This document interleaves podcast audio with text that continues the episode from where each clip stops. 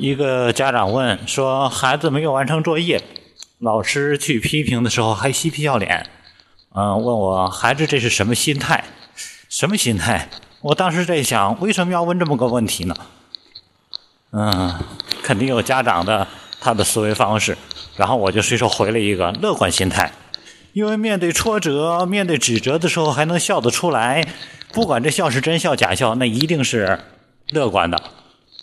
所以这种心态其实针对人生的成长是很有必要的。否则，面对挫折的时候，大家看一看现在社社会上，抑郁症的、想不开的、各种各样的问题的层出不穷。所以，这种心态其实是很不错的。但是，面对他必须要完成的事情，以及一种玩世不恭的态度来面对的时候，那就很难有成就。所以，家长真的是会很着急、很心急。然后我问那个家长：“我说，孩子几年级了？”他说：“六年级。”啊，到这种很关键的节点的时候，还拿这种态度来对待学习，那么家长当然是很心急的。呃，那么为什么会产生这种结果？因为孩子的自信心不足，所以他完成作业的时候、写作业的时候，他很多能力达不到。当他做不到的时候，家长又没有给予正确的、足够的支持，孩子就只能选择去逃避。而这种逃避表现出来，当然就是不完成作业了。然后呢，老师还要去管该管的事情，而孩子已经被管了这么多年了，他不是一年级的小学生了，六年级了，他已经经历过无数次类似的事情，所以说他已经能够不像小学一年级那样紧张了，他已经坦然接受了。所以说，嬉皮笑脸只是他的一种表现的状态，因为他的信念、他的价值观就是这样，他做不到嘛，没有办法。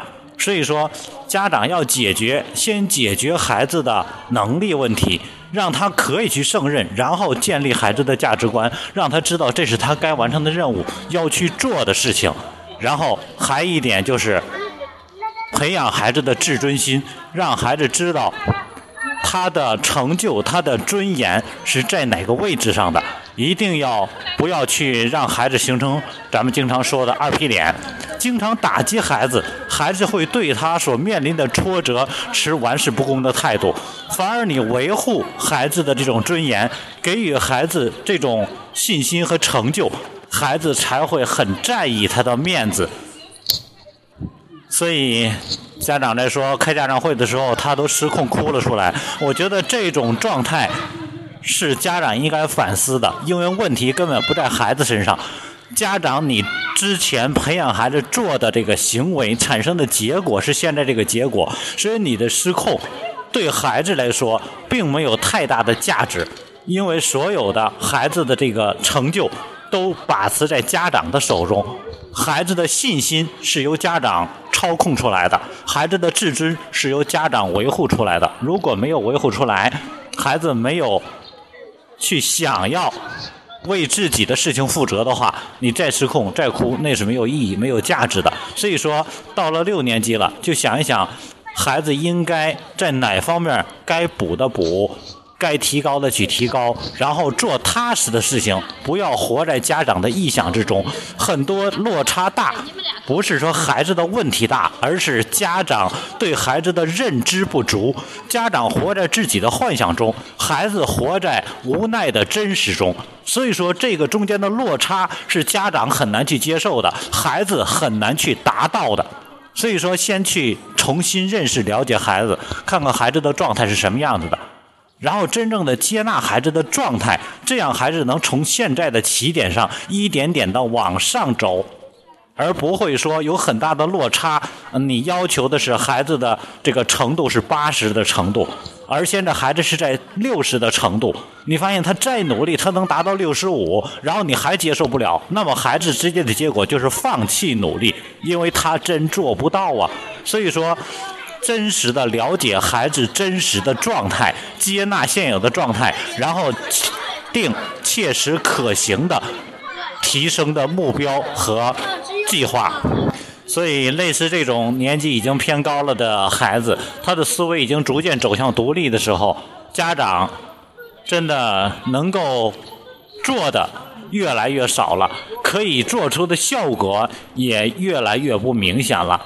但是还要去做，因为终归孩子还是在成长的过程中的，慢慢年纪越高，越要学会去尊重孩子。然后呢，还回到最初说的那个话题，家长要接受一点，孩子的这种心态就是乐观心态。这样，他进入社会之后，不管学习成绩好坏，不管将来怎么样，最起码他会是一个能够健康发展的一个社会人，而不会因为挫折，你说没有完成，他怎么办？痛不欲生啊，啊，跳楼去，对吧？所以说，现在为什么很多孩子会做出极端的行为，就是家长给指的这条方向。如果你做不好，你要怎么样？这种方式是很极端的。所以说。当孩子确实的状态在家长的培养陪护下没有达到家长预期的时候，孩子能够释然，其实是一种很好的心理状态。啊，因为孩子的状态达不到，家长背负了主要的责任。既然之前咱没有做到，那么为什么不让孩子以好的、适宜的心态来去获得一种释放呢？所以，孩子的状态没有任何问题。家长想一想，我们能够接受到什么程度？接受不了的，我们以什么样的方式逐渐去调整？这才是弥合孩子他的成长和家长心目中的期望之间鸿沟的最好的方式。